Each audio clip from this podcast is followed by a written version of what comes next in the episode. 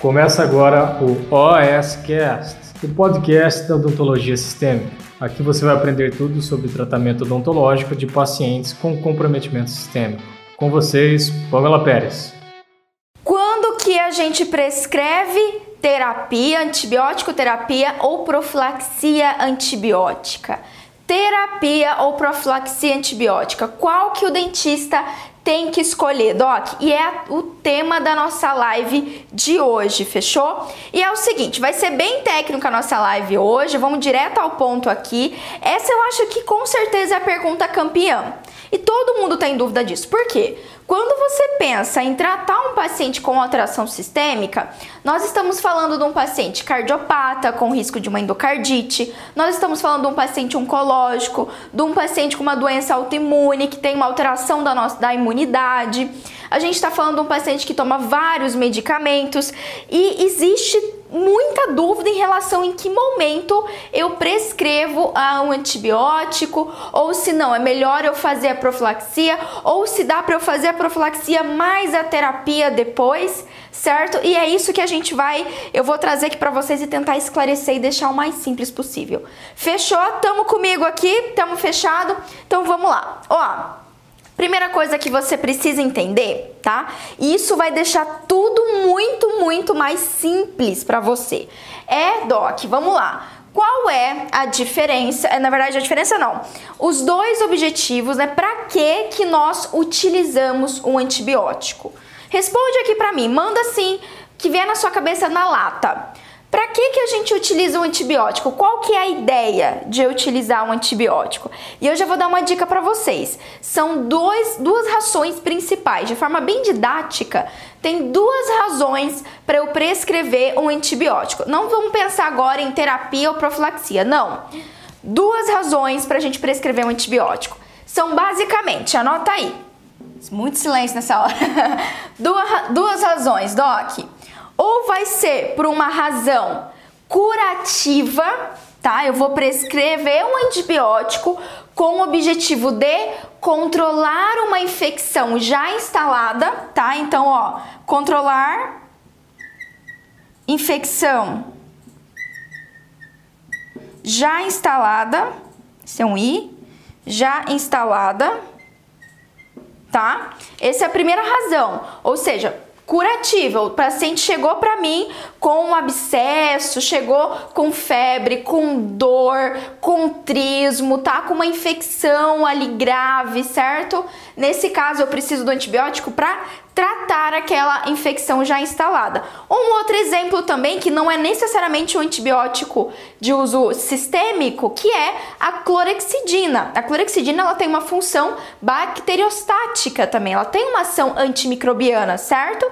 Só que de uso tópico e geralmente você utiliza ela de caráter curativo. Então vamos pensar aquele paciente com uma doença periodontal avançada, aquele paciente com supuração ali na região da doença periodontal, né, na, na é, subgengival, e aí você pode utilizar uma irrigação, né, de clorexidina 012 para diminuir e fazer o controle bacteriano, certo? Então esse é o objetivo curativo. E nós teremos o objetivo preventivo, doc, preventivo. Nesse caso, o meu objetivo é prevenir que uma infecção bacteriana ocorra, tá? Então, ó, prevenir que uma infecção bacteriana ocorra. Tá? Então, geralmente na nossa clínica, tá? É clínica odontológica, médica, enfim, nós vamos ter essas duas opções, doc. Ou eu vou prescrever para o meu paciente com uma ideia curativa ou preventiva, certo?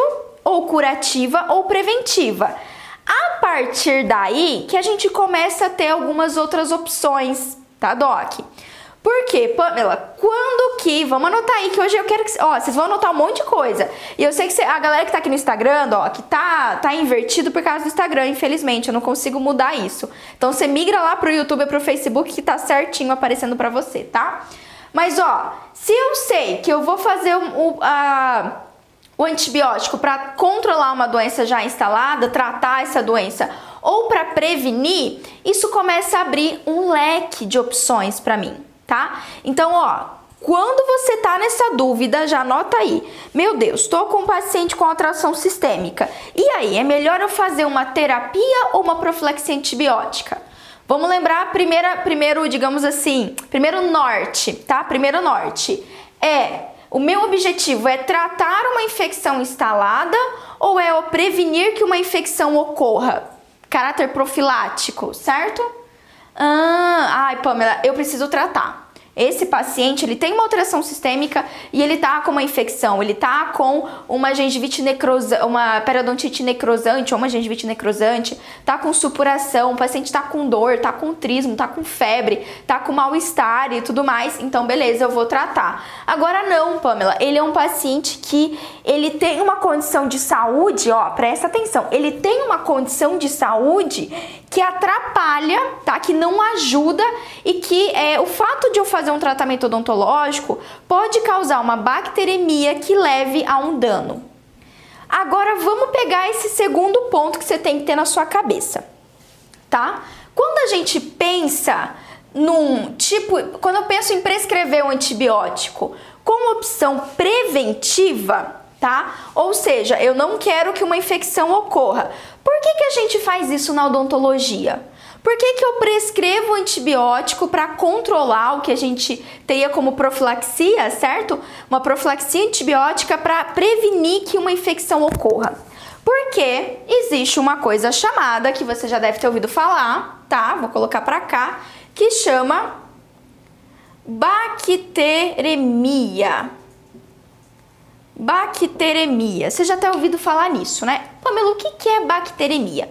Basicamente, Doc, na nossa vida, na nossa rotina, do momento que você aperta ali aquela acne toda inflamada, tá? Ao momento que você rala o seu joelho na terra, enfim, jogando bola no asfalto, ao momento que você faz uma escovação ou se alimenta, você desloca ou deixa entrar no seu organismo microorganismos, bactérias, tá? E quando os microorganismos, eles que estão normalmente, é, especialmente é, a bacteremia é muito, muito clássica oral, certo? Por quê? Porque a gente tem placa bacteriana constante alojada nos nossos dentes, na nossa língua, na nossa mucosa, na nossa gengiva.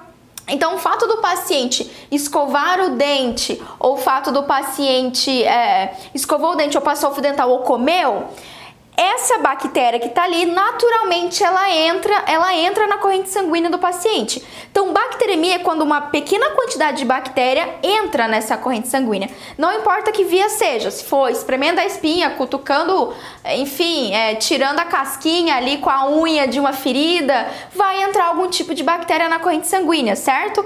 O mais clássico, o mais comum para gente rotineiro é, é a placa bacteriana oral então, todo, todo dia, eu e você aqui, tá? Nós estamos escovando o dente, nós estamos passando fio dental, nós estamos é, se alimentando e parte da nossa, se a gente tiver especialmente bastante placa bacteriana oral, ela vai entrar na nossa corrente sanguínea, natural. E o nosso organismo, ele tá preparado para isso. Doc, vamos pensar que quando você se alimenta, você não consegue esterilizar todos os alimentos que você come, consegue? A gente lava muito bem eles, a gente tá, mas tudo na nossa vida, tudo que a gente ingere e entra no nosso organismo, de, de certa forma, vem com bactérias. E a nossa flora intestinal e o próprio sangue, a, no, a nossa corrente sanguínea, tem células de imunidade que vão combater as bacteremias, que também conhecida como bacteremia transitória, rapidinho, certo? Então, aquela bactéria que entrou na corrente sanguínea, o organismo vai combater. Agora, presta atenção. Se eu tenho um paciente com uma alteração sistêmica que compromete, tá? Esse combate, o próprio organismo ele não tá tão forte o suficiente para combater essa bacteremia. Essa é uma das razões para eu prescrever um antibiótico preventivo. Sacou? Pegou a linha aí? Então, toda vez que você pensar em prescrever um antibiótico na ideia de prevenção, de prevenir que uma infecção ocorra, na verdade, o que você quer é que essa bacteremia seja controlada. Por quê, Pamela? Vamos trazer o mais clássico do uso de uma profilaxia antibiótica. Aquele paciente com histórico de endocardite bacteriana. O que, que é isso? Eu tenho uma patologia que está na parede do coração, ou seja, seja nas válvulas ou na parede do coração, tem alguma é, irregularidade, acertei agora a palavra. E aí acumula-se, acumula-se nicho bacteriano, bactéria mesmo de, da bacteremia, acumula naquela região do coração e faz é, um proliferado. É como se fosse uma. Sabe a placa bacteriana dental? É como se fosse uma placa bacteriana coronária, nas válvulas cardíacas, no endotélio cardíaco, tá certo? E a gente tem a endocardite. Então, quando eu prescrevo um antibiótico para aquele paciente com risco de desenvolver endocardite, o que eu estou fazendo é controlar a bacteremia basicamente. Eu estou jogando uma porrada de antibiótico no organismo do meu paciente para que quando ocorrer, porque vai ocorrer essa bacteremia, seja num procedimento odontológico ou seja no dia a dia, isso não afete ou agrave, certo? Essa bacteremia não leve a outra endocardite ou qualquer outro tipo de alteração sistêmica semelhante. Então é para isso que você faz uma preventiva. Agora vamos lá e vamos entender quando que eu faço de forma mais profunda. Quando que eu faço curativo e quando que é preventivo. E aqui, Doc, eu vou trazer para você embasamento científico, artigos mesmo que falam em relação a isso, tá? Então anota aí. Curativa, quando é indicado eu utilizar um antibiótico com o objetivo de controlar uma infecção. Parece óbvio, né? Parece meio óbvio. Mas a primeira coisa que eu tenho que ter em mente é Será que meu paciente está com uma infecção que justifica o uso do antibiótico? Vamos lá, o que, que a literatura fala para mim, tá? Vou apagar aqui para vocês e vocês vão anotando aí. Primeiro ponto que eu preciso saber é que se o meu paciente teve febre, esse daqui é um sinal e um sintoma matador, assim, ele é padrão ouro, padrão ouro na minha decisão de escolher, é, de prescrever um antibiótico na, na ideia curativa. Se o paciente tem febre, porque a febre indica uma infecção sistêmica.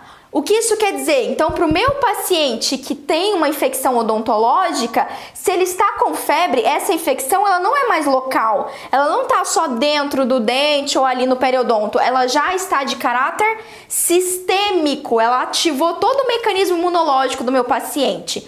Então, isso é um alerta muito importante. Outro alerta, tá, Doc? São os sintomas que meu paciente desenvolve que são característicos de infecção. Por exemplo, mal-estar, fadiga, fraqueza, tontura, respiração rápida, linfadenopatia, ou seja, os linfonodos aqui vão estar tá proeminentes, dolorosos, vai apalpar o paciente. Quem já sentiu um próprio linfonodo quando tava com gripe ou com dor de garganta? Manda aqui pra mim. A gente aperta dolorido, bichinho, você aperta aquela bolinha dolorida, certo? Então isso indica, tá? Uma bacteremia. E se o paciente tiver com todos ainda tá com febre, tá com respiração é, rápida, tontura, fraqueza, isso inclusive pode indicar uma sepse. Pamela, isso ocorre por causa de uma infecção odontológica? Sim, eu já vi isso inúmeras vezes. Pacientes vão a óbito por causa de uma infecção odontológica. Tem vários artigos para provar para vocês.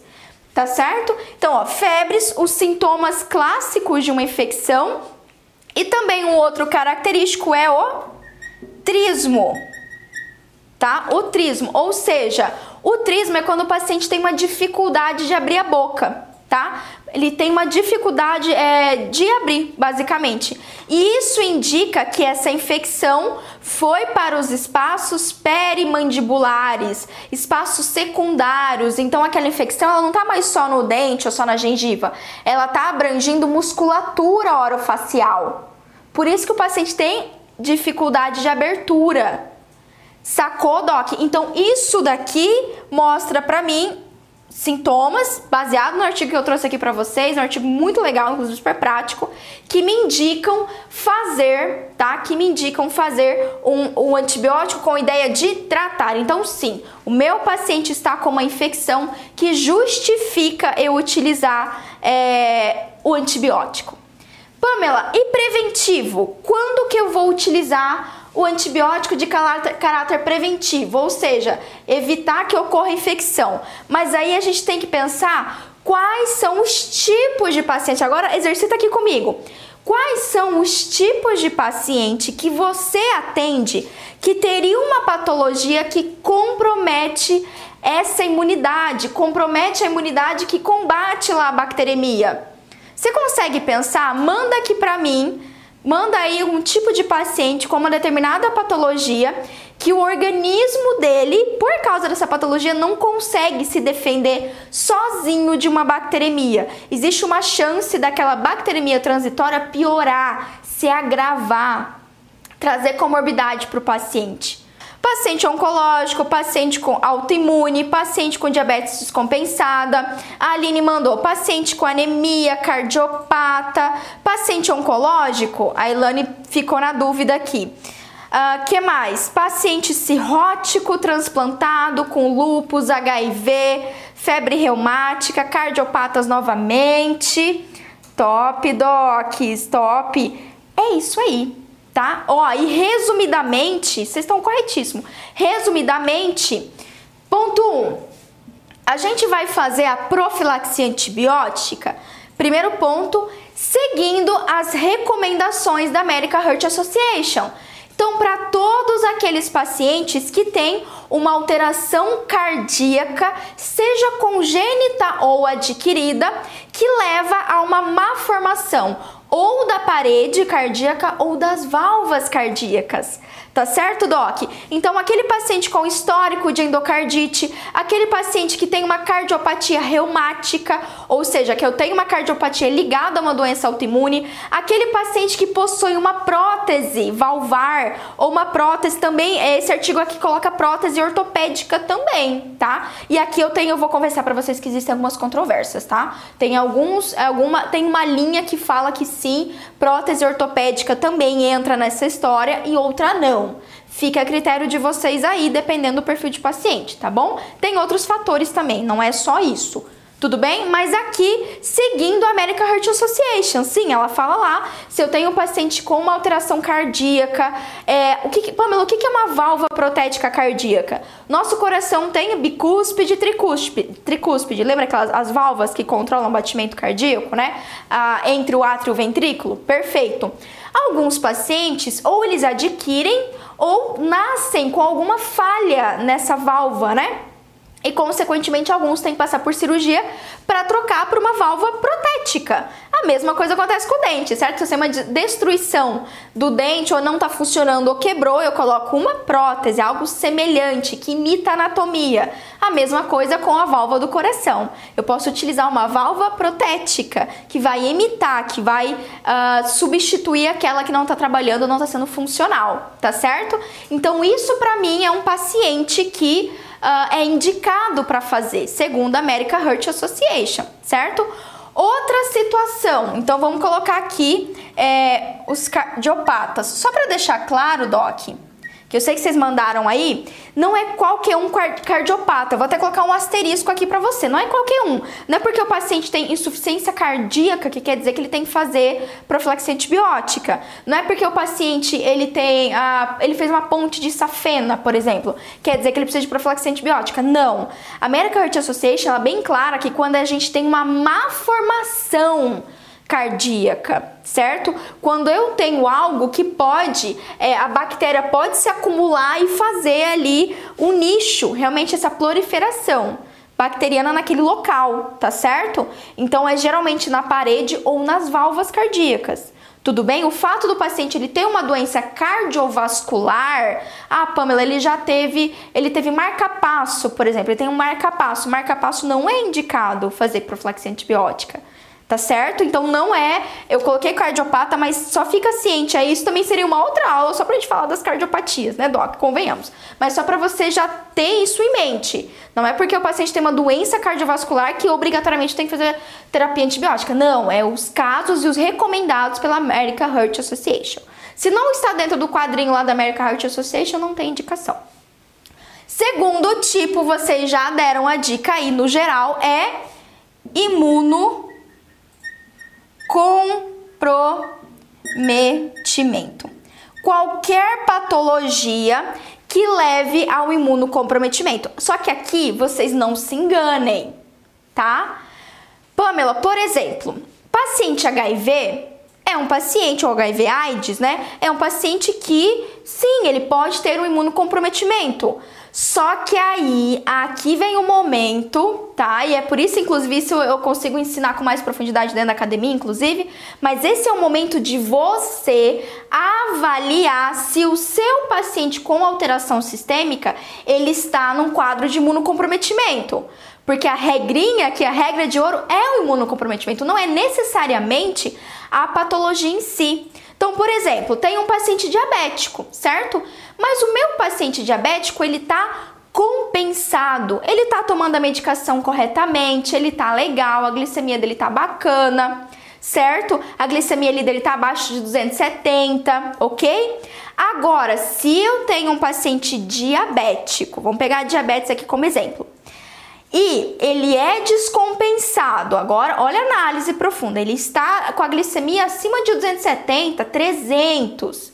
Eu preciso fazer o procedimento odontológico nesse paciente. Somando-se a isso, ele é um paciente que não tem um controle bacteriano legal, ele tem doença periodontal, ele tem vários focos de infecção orais, é muita placa bacteriana. Então, isso me diz o quê?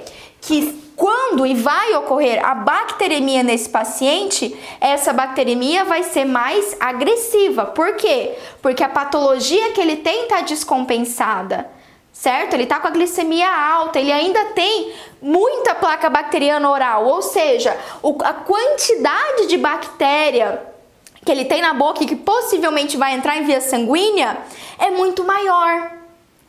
Correto? Vocês concordam comigo? Porque se eu tiver um paciente diabético compensado, ou mesmo não compensado, ele tá ali com dificuldade de compensar a glicemia dele, só que ele tem uma higiene oral impecável, ele não tem doença periodontal. Então, o procedimento invasivo que eu vá fazer nesse paciente, certo, Doc? não vai ter um descolamento, digamos assim, né? É, uma desorganização e a quantidade de bactéria que vai entrar em contato com a, com a corrente sanguínea desse paciente é mínima. Então, ó, Doc, eu vou te dar a pior. Eu sei que isso vai te frustrar agora um pouco. Vai te frustrar, sabe por quê? Todo mundo quer receita de bolo. Só que não existe receita de bolo para isso, não existe. Nós temos que ter uma análise é, crítica do nosso paciente. A decisão de eu fazer ou não a terapia ou mesmo a profilaxia é multifatorial. Está ligado a saúde do paciente, está ligado à higiene, o controle bacteriano dele, está ligado ao tipo de procedimento que você precisa executar. Sacou? Então tem tudo isso que eu quero que você tenha, tenha isso. Portanto, o que seria uma patologia que normalmente, normalmente assim, quando descompensada, leva a imunocomprometimento? Vamos lá, AIDS. Só que olha só o que eu tô falando, eu estou falando AIDS, síndrome da imunodeficiência humana, eu não estou falando HIV. Por quê? Porque um paciente HIV positivo, se você avaliou ele, em especial os exames de sangue dele, e ele está imunocompetente, ele não se enquadra aqui, apesar de ser um paciente HIV. Compreende? Então, ó, a palavra que você tem que guardar, mais importante do que a patologia em si, é o imunocomprometimento. O imunocomprometimento, tá? Outra situação, paciente com câncer. É todo paciente com câncer que precisa fazer uma, uma, uma profilaxia antibiótica para eu executar o meu procedimento mais, mais invasivo? Não, não. Por quê? Porque pode ser que esse paciente ele esteja numa fase do tratamento que ele não tem um imunocomprometimento. Ou o tratamento dele é mais leve, é uma quimioterapia que não está afetando tanto a imunidade desse paciente certo? Ou ele já terminou, então ele está melhorando, a imunidade dele já está sendo compensada, tá? A Ilane mandou, hashtag não tem receita de bolo. Adorei! Ó, já fica aí a hashtag. Vou até colocar aqui para eu não esquecer que vocês mandam as melhores hashtags. Não tem, não tem receita de bolo tá? Não tem. Sinto-lhe lhe dizer: "Ai, Pamela, mas eu quero uma tabelinha que me diga quando é que eu faço profilaxia ou terapia". Não é possível. Não é possível. Isso que eu tô falando para vocês dessa forma mais didática possível, eu levei oito anos para entender. Então, Doc, Vai por mim, ainda não tem nenhum artigo, nenhuma meta-análise que me fale o protocolo exato. Não tem. Então tem. Protocolo, para algumas coisas a gente tem protocolo. Sim, tem. Inclusive dentro da academia a gente tem muitos protocolos bem estabelecidos. Só que quando se trata de utilizar uma terapia ou uma profilaxia antibiótica, você tem que analisar caso a caso tá? Eu tô te tornando mais fácil. Esse é o objetivo aqui, não é? Não é você ser mais resolutivo? Não é você ser o dentista de referência da sua cidade, que vai sabe o que tá fazendo? Top, mas para isso você vai ter que usar, ó, usar cachola, vai ter que usar cachola, tá? Vamos lá. Doenças autoimunes, como vocês citaram, lupus, certo? Uh, deixa eu pensar, é, enfim, vários outros tipos de doenças autoimunes que a gente tem, tem várias, várias. É, é, é, perdi, eu ia falar agora, reumatismo, tem várias e várias doenças autoimunes. É indicado? Depende como está a imunidade do paciente. E eu já vou falar para vocês como vocês vão avaliar essa imunidade. Bom, gente, vocês acham que eu ia deixar vocês a Deus dará? Não, eu vou falar para vocês como é que vocês vão avaliar, qual é o parâmetro que a gente tem atualmente na literatura. Eu vou contar tudo para vocês. Um paciente, por exemplo, que faz, é, que tem, que utiliza uma terapia corticosteroide constante, ele usa corticosteroide todo santo dia. Pode ser um paciente com doença autoimune, pode ser um paciente oncológico também, dependendo, paciente com leucemia. Aí você tem que avaliar o imunocomprometimento da mesma forma. Uh, paciente com neutropenia, pancitopenia, diabetes não controlada. Agora sim, um paciente com neutropenia e pancitopenia, você já olhou os exames de sangue dele. Tá escrito lá nos exames, ele tá com imunocomprometimento, é indiscutível. É indiscutível, tá? E o diabetes não controlado, por exemplo, que vocês citaram aqui pra mim, né? Quem mais que, você, quem mais que vocês citaram aqui? Uh, que mais? O cardiopata já falei. Febre reumática. Vai depender. Paciente transplantado, tá? Paciente transplantado é o nosso segundo ponto aqui, tá? Ó, e aí é uma condição obrigatória, tá? O paciente que ou está em fase, tá, para receber o transplante, que consequentemente ele vai estar tá com a imunidade comprometida, aquele que está lá internado no hospital no momento, fazendo o processo de transplante, ou que é mais comum aparecer aí para você, um paciente que fez transplante. Então, ó, transplante, tá? Transplante. Esse paciente sim Antes dos meus procedimentos odontológicos invasivos, eu tenho que fazer, seja um transplante cardíaco, renal, medula óssea, fígado, implante ósseo, é, deixa eu pensar mais, todos os tipos de implantes que você possa imaginar. Tá? Fez um implante não, né? Transplante. eu adoro trocar a palavra implante por é, transplante por implante. Transplante cardíaco, renal, medula óssea, fígado, é, transplante ósseo, tá certo, Doc? Tudo isso. Não deixa de ser um implante, né? Não deixa de ser, é verdade pré-transplantado que está fazendo o período de transplante pós-transplantado, tá certo? Pamela, por que, que o pré-transplantado vai ter que eu vou ter que utilizar? Porque, Doc, vamos imaginar um paciente que ele tem uma alteração cardíaca, ou seja, ele tem uma insuficiência cardíaca tão grave que o coração dele não está mais funcionando. Então, ele já tem instalado uma alteração cardíaca grave. O coração dele não está sendo suficiente. Nesse caso, com certeza. Se eu tenho um paciente que vai para o transplante hepático, tem uma insuficiência hepática, esse paciente possivelmente vai estar tá numa situação onde eu vou ter fatores de coagulação alterados, posso ter pancitopenia, posso ter anemia. A mesma coisa paciente renal, paciente que está aí na fila de transplante. Você vai olhar os exames de sangue desse paciente, você vai ver alterado. Vamos lá então. Ó, Agora ficou, agora aquela questão, agora vocês vão me matar, vocês vão me matar, vocês vão ficar revoltados, eu sei porque eu também não, não consigo entender isso, porque a gente fica, meu Deus, como é que eu não vou passar um antibiótico aqui nessas horas? Quando que a gente não precisa do antibiótico? tá? E aqui eu trouxe para vocês um artigo que, é que eu estou utilizando aqui uh, do International Arabic Journal of Antimicrobial Agents de 2014. E eles fizeram uma revisão do uso de antibiótico em odontologia e as recomendações para o uso racional dos antibióticos, tá? Por, por dentistas. Vamos lá. Quando que eu não preciso utilizar antibiótico, tá? E aqui, vamos pensar, tá, Doc? Uh, vamos tirar isso daqui por enquanto, tudo bem? Eu tô pensando aqui. Antibiótico, a ideia curativa. Estou com uma infecção, meu paciente não tem nenhuma patologia, não tem nem, não é cardiopata, não é transplantado e não tem imunocomprometimento, tá? Quando que eu vou ter que utilizar? Ele tá lá com infecção, tá com abscesso, tá com é, infecção periodontal, enfim.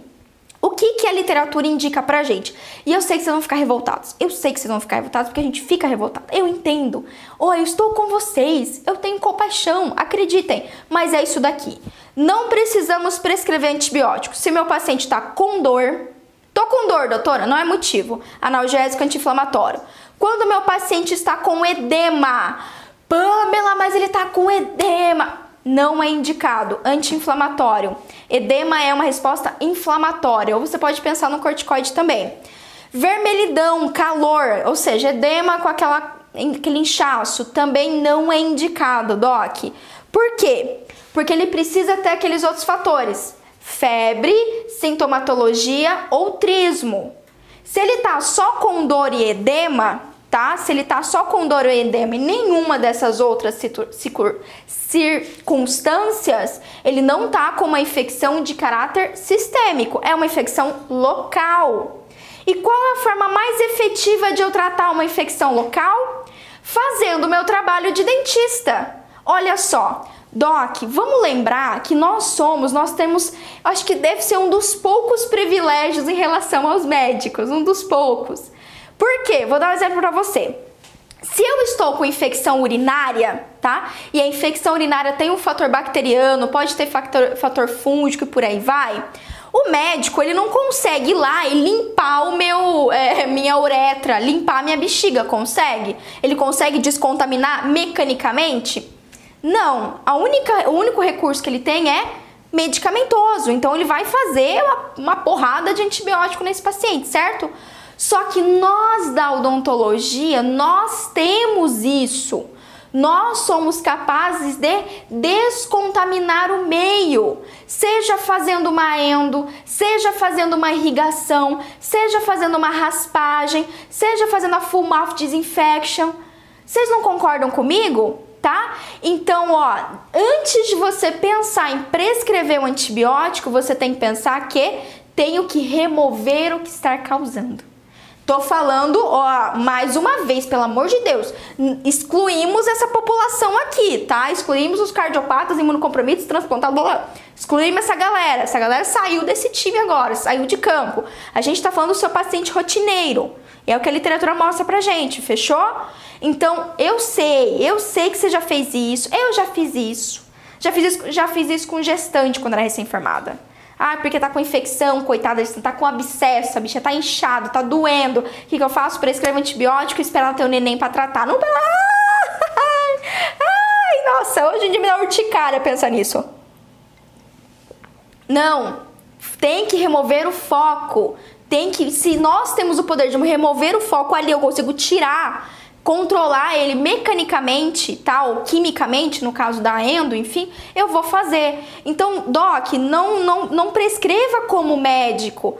Infelizmente, o médico não tem como, ah, porque tá com a infecção urinária, vamos tirar a uretra do paciente, vamos cutucar lá e limpar. Não tem como, não tem como fazer isso. Concordam comigo? Tem uma infecção intestinal. Ah, eu vou fazer, vou jogar hipoclorito dentro do intestino do paciente para conseguir matar a bactéria. Não dá, não dá. Tem que utilizar, fazer mesmo. Pode até tentar uma lavagem intestinal, mas não vai. Eu vou ter que utilizar um medicamento para tratar aquilo. Tudo bem? Então nós temos esse pequeno privilégio. Acho que é um dos poucos privilégios em relação aos médicos, aos colegas médicos que também prescrevem como a gente. Nós podemos remover o foco, tá? Então, olha só, inclusive aqui coloca dor, edema, vermelhidão, pus, não, também não indicação. Quando eu tenho pus e quando eu tenho abscesso, a minha abordagem não é prescrever antibiótico, é remover o foco, é drenar, fazer a drenagem, debridar, fazer incisão é, extraoral se for necessária para remover aquilo. Pamela, mas espera aí, Pamela. O paciente tá com dor, tá com edema e ele tá com mal-estar, tá? Ele tá com a respiração rápida, ele não consegue abrir a boca. Opa, aí ele entrou o quê? Em um dos três fatores, um dos três fatores que indica uma infecção que saiu do local e está sistêmica, tá? Não tá mais só local ali naquele, naquela região. Tudo bem? Sacou a ideia aí, Doc? Tá? Então, isso é o que a literatura mostra pra gente. E eu sei, eu sei que vocês fazem antibiótico antes de tirar a terceira molar. Vocês acham que eu não sei? Eu sei. Sabe por quê? Eu já fiz. Inclusive, ó, eu não quero aqui dizer para vocês que não é para fazer, porque cada um aprendeu de um jeito. E se tem uma coisa que não tem uma batida de martelo em relação a isso, mas isso, tá? O artigo está aqui para nos defender está aqui para nos defender. Pamela, mas por que, que muitos colegas ainda fazem a, o antibiótico antes de tirar um terceiro molar? Ainda tem esse protocolo de antibiótico, corticoide, analgésico, pré-cirúrgico, certo? Bom, porque aí a gente tem alguns outros fatores. Número um, fator bacteriano. Quem extrai um terceiro molar já tá com aquela pericoronarite, é difícil de limpar, às vezes já tá cariado esse dente, nananana. Segundo, nem todo colega, nem todos nós temos toda a paramentação, toda estéreo, igual lá do coronavírus, para extrair um dente terceiro molar, certo? Você tá no SUS, sabe do que eu tô falando, tudo bem? E a gente tem trabalhos, por exemplo, que mostram que aqueles pacientes que não fizeram uma profilaxia ou mesmo a terapia antibiótica para remo remover terceiro molar tiveram uma incidência maior de alveolite. No caso, no caso do terceiro, do terceiro molar. Então tem algumas coisas que não tem batida de martelo. Eu tô trazendo para vocês aqui a realidade dos artigos e tal. Tá? Mas eu sei qual é a nossa vivência clínica e tem coisas que tem outros artigos, outros pesquisadores que vão dizer que não, que é melhor fazer. Tudo bem, Doc? Mas qual que é o meu objetivo aqui? Que você entenda que tem objetivos diferentes e você não é obrigado a fazer. Não existe aquela coisa, ah, tem que fazer porque é um protocolo. Existe o protocolo para a decisão de terapia ou profilaxia, você tem que analisar paciente a paciente, tá bom? Tem que analisar paciente a paciente. Bom, vamos pegar aqui paciente imunocomprometido? Pamela, o que, que é, agora me fala assim, o que eu considero um paciente imunocomprometido? Porque beleza, é um paciente HIV, é um paciente com câncer, você falou que tem que avaliar imunocomprometimento. Como que eu sei que ele está imunocomprometido ou não? Certo? Eu sei que você está com essa pergunta aí. Não, e essa live, essa live é live de um milhão de dólares, hein? Essa live é de um milhão de dólares. Porque eu tô, tô trazendo para vocês resumido aqui, eu vou falar sério ó, muito tempo de conhecimento e pesquisa, sério, e muito tempo, campo de batalha para trazer para vocês. Me mandem coração, vocês vão ficar chateada. Sério, porque esse conhecimento é muito massa. Eu demorei muito para entender isso. É difícil a gente ter alguém que fale isso pra gente de forma tão clara e objetiva, tá certo? Mas é o que eu tô tentando fazer, né? Vamos lá então. Paciente imunocomprometido. Quando que eu vou prescrever então, Pamela? Quando é que o que, eu considero um paciente imunocomprometido? Vamos lá, vamos lá. Eu vou ler na íntegra o artigo para vocês aqui. A lógica por trás do uso de antibióticos em pacientes clinicamente comprometidos com defeito, com defeito imunológico é que eles apresentam um risco maior de infecção, olha lá bacteremia, bacteremia, tá? E as infecções são mais difíceis de ser controladas por esse paciente, sacou? Então, ó, em pacientes, agora vocês vão anotar isso daí Vou até pegar minha caneta vermelha. Agora vai ser a caneta vermelha. Cadê minha caneta vermelha? Aqui. Caneta vermelha, tá? Caneta vermelha aqui em cima de imunocomprometimento. O que, que você vai olhar? Primeira coisa. Eita, enrosquei o fio. Primeira coisa, imunocomprometimento, anota aí. Neutrófilo. Ó, você vai casar com o neutrófilo. Pô, onde é que tá o neutrófilo? Lá no seu homograma Lá no seu hemograma, Doc, lá no leucograma, dentro do hemograma tem é, eritrograma, leucograma e contagem de plaqueta, certo? Você vai olhar lá no seu leucograma, ótimo. Lá no seu leucograma você vai olhar neutrófilo. Por que, que é o neutrófilo? Porque ele é o primeiro combate, combatente nas infecções bacterianas. Tá? Ele é o primeiro combatente nas infecções bacterianas. Então, quando eu tenho uma infecção bacteriana, ele é o primeiro que vai se alterar. E, olha lá, o que que acontece? Outra dica que eu, vocês nunca mais vão esquecer. Se o paciente está com uma infecção inicial, uma infecção aqui que eu tô falando grave, tá? O neutrófilo, ele aumenta, por quê? Vai produzir neutrófilo. Só que se, agora presta atenção, o que que acontece se o meu neutrófilo, a minha imunidade, não tá dando conta daquela infecção sozinha o que, que acontece? O neutrófilo cai. Cai. Então, se eu tenho um paciente que tem uma patologia que já compromete os nossos maravilhosos combatentes, senhores neutrófilos, Doc? É isso que eu vou ter que analisar. Então, opa, peraí, o neutrófilo está diminuído desse paciente. Então, tá me dizendo que a imunidade dele está comprometida. Então, isso é uma indicação. Opa, aqui eu vou ter que fazer. E qual é, tá? Olha só. Quando a contagem absoluta de neutrófilos cai abaixo de mil ou também, vamos colocar aqui, 1.500 células por milímetro quadrado. Então, vocês vão olhar lá, é dado, tá? Em porcentagem, milímetros, é, milímetros cúbicos, perdão os, uh, os neutrófilos são dados em, é, em porcentagem ou milímetros cúbicos. Se tiver menor que 1.500 células por milímetro cúbico, isso me mostra um imunocomprometimento. Traduzindo, isso está falando, o exame está falando para mim, ó, o seu paciente, ele não tá com a, com a imunidade legal. Essa patologia que ele tá tendo, ou o medicamento que ele tá fazendo uso, tá comprometendo a imunidade dele. Então, para você fazer aquele procedimento mais invasivo, cruento, que vai ter manipulação, que você vai é, mexer com as bactérias ali, basicamente, você vai ter que utilizar um antibiótico, um medicamento de caráter preventivo, já para controlar a bacteremia. Olha que coisa linda. Vamos dar uma salva de palmas para esse quadro. Sério, ó, um quadro que resume o pulo do gato, dos pulos, dos pulos, dos pulos do gato. Sacou, Doc? Dos pulos do gato. Ó, se você tá vendo isso daqui, que não é em live, você tá vendo isso daqui no YouTube, sério, você vai compartilhar esse vídeo se você tá aqui no YouTube, no Facebook, no GTV, olhando depois a gravação dessa, dessa live, você vai compartilhar isso daqui, porque isso daqui merece ser compartilhado, ó, convenhamos. Manda pro seu colega dentista aí, ajuda ele a descomplicar a vida tá? Ajuda a vida, ajuda a descomplicar a vida. Fechou, Doc? Então essa é o Paranauê. Esse é o Paranauê que eu quero que vocês entendam, tá? E tá claro aqui no artigo também, a decisão deve ser tomada caso a caso.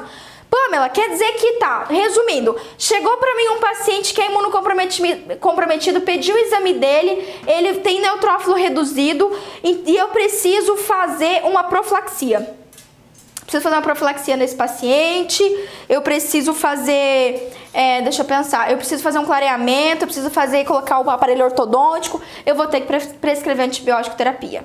Vou ter que fazer antibiótico terapia. No, no. Existe uma classificação, tá? Eu vou até abrir aqui, agora isso vai ser uma dica bônus para você. Uma classificação do procedimento que causa mais. Ah, já mandou a hashtag aí pulo do gato, vou anotar aqui Pulo do gato. A hashtag um million também. Um million? É um milhão, você falou live de um milhão. Ah, live de um milhão, um milhão de dólares, tá? Massa. Live um milhão, como é que escreve? Um milhão? Um milhão. Um milhão. Vou colocar esse é um milhão que só entendedor, entendedores entenderão, tá? Ó, eu tá, tô fazendo essa aula, tava fazendo essa aula hoje, essa aula vai para a Academia de Odontologia Sistêmica, inclusive, que nós estávamos falando sobre endocardite, bacteremia e tudo mais, tá? E aqui, ó, eu vou mostrar para vocês, vou abrir agora, exclusivo para vocês, para quem tá aqui comigo, vocês estão muito foda aqui comigo. Eu vou abrir para vocês, cadê o workbook? Nem, nem, nem, nem, nem. Tá aqui eu tava fazendo aula de endocardite. Ó, tem um artigo que mostra quais são os procedimentos que mais causam bacteremia. Então anota aí. Porque o problema não é a bacteremia, o problema é a bacteremia, doc. Se você vai fazer um procedimento odontológico que a, a chance do paciente ter bacteremia, né, aquela bacteremia local ali causada pelo tratamento é baixa, tá tudo bem. Vamos lá, ó. Primeiro lugar, causador de bacteremia, segundo esse artigo aqui, tá? É extração dental. Então, extração, vou extrair um dente, primeiro lugar. Em segundo lugar de bacteremia, achou que era primeiro? Não, é em segundo. Dente é, terceiro molar, dente incluso. Estranhamente, não é o que mais causa bacteremia, tá? Incidência é, de bacteremia é de 55%. Incidência de extração odontológica, aí que tá, ó. Por isso que a gente tem que ter análise da coisa. O artigo mostra pra mim que a incidência do paciente ter bacteremia após uma extração dental é de 18 a 100%. Como assim? Aí você fica, mas como assim 18? Que dado ridículo é esse? Que, que, que fator, que que, que que fator tem de mudança aqui? a chance de desenvolver bacteremia após uma extração odontológica? Manda aqui pra mim. Se no meu artigo tá falando, ó, a chance de desenvolver bacteremia após uma extração varia de 18 a 100%. O que que tá causando essa variação? O que que? O que que tá causando, tá? O que que tem aqui? O que que tá causando essa variação? Manda aqui pra mim se você já sacou. Eu já dei o spoiler aqui. A Julie? O Júlio.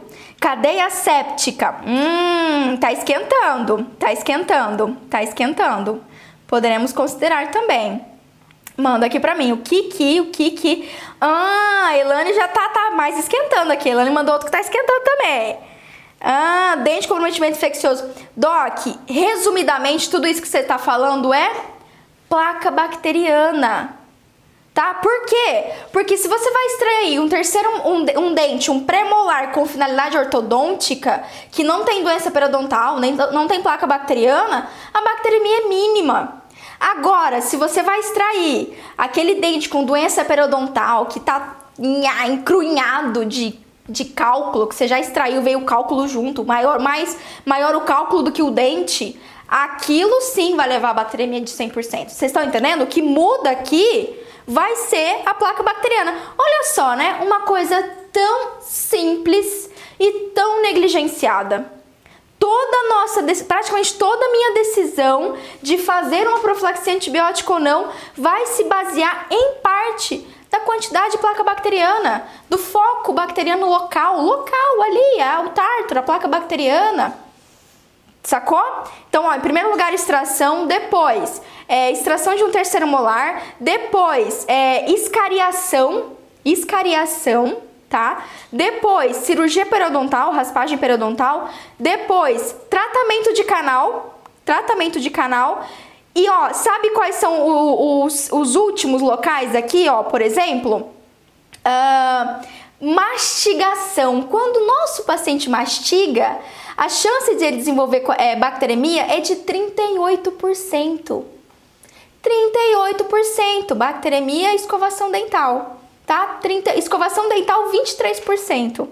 Tudo bem? Então, ó, não adianta você querer brincar com a bacteremia, ou digamos assim, lutar contra a bacteremia, ela vai acontecer. O que a gente tem que fazer é diminuir ao máximo o fator bacteriano local e fazer o nosso manejo da forma como que a gente vai fazer. Docs, é isso que eu queria passar, tá? Esse é o pulo de gato, a dica de um milhão de dólares que eu queria passar para vocês. Sabe, a única coisa que eu quero, sério, a única coisa que eu quero, única, é que vocês sejam dentistas mais seguros, mais resolutivos e que isso leve vocês a se tornarem os dentistas de referência na cidade que vocês moram ou no bairro que vocês moram tá? É isso. Eu só quero que vocês tenham sucesso, que vocês se sintam seguros e que isso transpareça para o seu paciente, que você sabe o que você está fazendo, tá? É só esse objetivo. Então, se eu conseguir os 5%, né, Cristi? Manda lá, ó, 5%.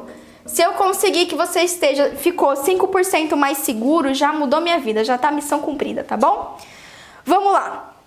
Perguntas, vou pegar algumas perguntas aqui, deixa eu ver. É indicada para atendimento de pacientes com abscesso, celulite e angina de Lüdking? Sim, aí nesse caso, por quê? Angina de Lüdking, pode apostar, o paciente vai estar tá muito mal, ele vai ter sintomas, ele vai ter trismo, possivelmente, vai ter febre, nesse caso, sem dúvida nenhuma, tá bom? Daniela, então paciente HIV indetectável, HIV, mas que toma medicação corretamente, não tem necessidade de profilaxia preventiva? Sim, Daniela, exatamente, sim. Por quê? Porque ele é um HIV assintomático, a imunidade dele tá legal. O paciente que toma medicamento de forma regular, a imunidade dele vai funcionar como se fosse um paciente rígido, como alguém que nunca nem viu o HIV, tá bom? É isso mesmo. Uh, professor Diego, utilização de corticoides crônicos ou imunossupressores, a indicação de cobertura antibiótica? Aí, professor, vai depender do seu exame de sangue. Por quê? Porque é natural, tá? Em especial os corticoides, tá? Se o paciente vai fazendo só uso de corticoides, vamos pensar no paciente com doença autoimune, que faz uso ali da prednisona, enfim, é prednisolona e outros tipos de corticoide. Se você analisar o exame, é possível que o neutrófilo, às vezes não, não o neutrófilo, mas a contagem total de, de linfócitos esteja reduzida, tá? Esteja reduzida. Mas isso necessariamente não indicaria, tá? Não indicaria. O que é mais importante aqui é você analisar o que a literatura mostra pra gente é o neutrófilo, que vai ser o nosso primeiro combatente aqui. E se ele tiver, segundo o meu embasamento científico aqui, abaixo de 1500, entendeu? Então, quando eu tenho uma neutrofilia que já é mais importante. Por quê? Porque se eu tenho uma neutrofilia leve, pouco pouca coisa, não quer dizer que esse efeito combatente do organismo não vá acontecer. Pode ser que ele seja um pouco mais demorado, certo? Pode ser que ele não seja assim 100%, ele não tá 100%, mas ele tá conseguindo cumprir. Tá certo, professor? Então vai da sua avaliação, que a literatura mostra pra gente essa diminuição baseada na contagem de neutrófilos. Então não é, é depende do, do, da intensidade dessa imunossupressão também, tá bom? Um, não, não, não, é, o professor Diego falou assim: lembrar que nos meses iniciais pós-transplante só devemos atender urgências ou emergências. Isso aí, professor, é outra live pra gente conversar aqui, né? Doutora Isabela Baesteiro, minha aluna querida, em algum momento no pós-transplante o paciente pode estar bem, imunocompetente e não precisar mais dessa prevenção? Olha, não é à toa que é minha aluna, né? Vamos falar sério? Não é à toa que é minha aluna? O que, que a literatura mostra, Isabela? No caso dos pacientes transplantados, existe ainda, mesmo depois do aceite do órgão, ter situações que ele perde esse órgão existe. Então, aqui, dos artigos que eu já vi, dos guidelines que eu já vi, todos os pacientes vão ser indicados, mesmo depois de muito tempo, mesmo depois do, do aceite do órgão, tá bom? É indicado aqui por precaução. É bem possível que a gente não tenha um artigo que fale que não, ó, se você não fazer vai perder o órgão. Só que assim, dado a gravidade do caso, né, dado tudo que o paciente passou para adquirir e conseguir aquele órgão, a gente não pode deixar margem de algo que possa interferir nisso ou comprometer, tá bom? Inclusive um paciente que vai para transplante e está sem, é, está com sem adequação do meio bucal, sem controle de foco infeccioso oral, ele perde o transplante. Perde, ele sai da fila de transplante. Isso é, esse é um critério é, obrigatório para o paciente receber o transplante, tá bom? Um, professor Diego. Em algo, deixa eu ver, professor. Se for é, transplante de órgão sólido, eles sempre utilizaram supressor, então sempre utilizaram antibiótico. Se for transplante de medula óssea, não haverá necessidade, Isabela. Ó, o professor Diego deu uma outra visão aí para você, tá, Isabela? A Samila per perguntou: e depois de feito a drenagem, Samila, mesmo depois, tá? Lembrando que a ideia da terapia antibiótica, segundo a nossa literatura aqui, é se o paciente tiver com febre, sintoma e trismo tá? Por quê? Se ele tá com um abscesso, você drenou, você removeu aquela é, a pressão que tava ali intraóssea, certo? Com a drenagem, seja via, via canal ou seja é, extroral, tudo bem? E você tratou, ou seja, você já instrumentou, já medicou, enfim, a ideia é que você já controlou mecanicamente aquela infecção. E aí o próprio organismo do paciente vai responder, desde que ele não se enquadre nesses três itens que a gente falou, tá bom? O Dr. Júlio César Fortunato, melhor cuidar da cadeia séptica do procedimento do que fazer profilaxia em terceiros. Júlio, concordo contigo, concordo contigo, tá? Daniele perguntou: Algumas vezes já recebi paciente com um dente com abscesso e anestesia não pega bem e ele ainda sente dor na hora da exo ou é, do acesso, como eu faço. Dani, isso é outra, outra live, tá? Isso é muita técnica anestésica aí, tudo bem? Uh, então depende. É, quando eu pego um paciente que ele tem. Nessa circunstância, eu nem penso em anestesia local, eu sempre faço bloqueio, sempre faço bloqueio.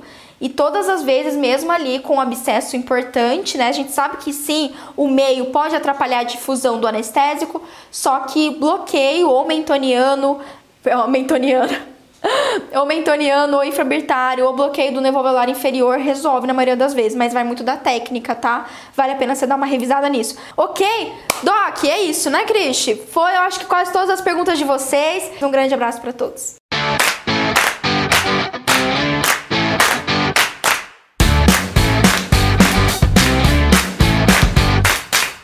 Você ouviu o OSCast, o podcast da odontologia sistêmica. Se você gostou desse episódio, tem muito mais nas nossas redes sociais. Siga-nos no Instagram, arroba Pamela P. Pérez, e no nosso canal do YouTube, Pamela Pérez. A gente se vê na próxima. Um abraço, até mais.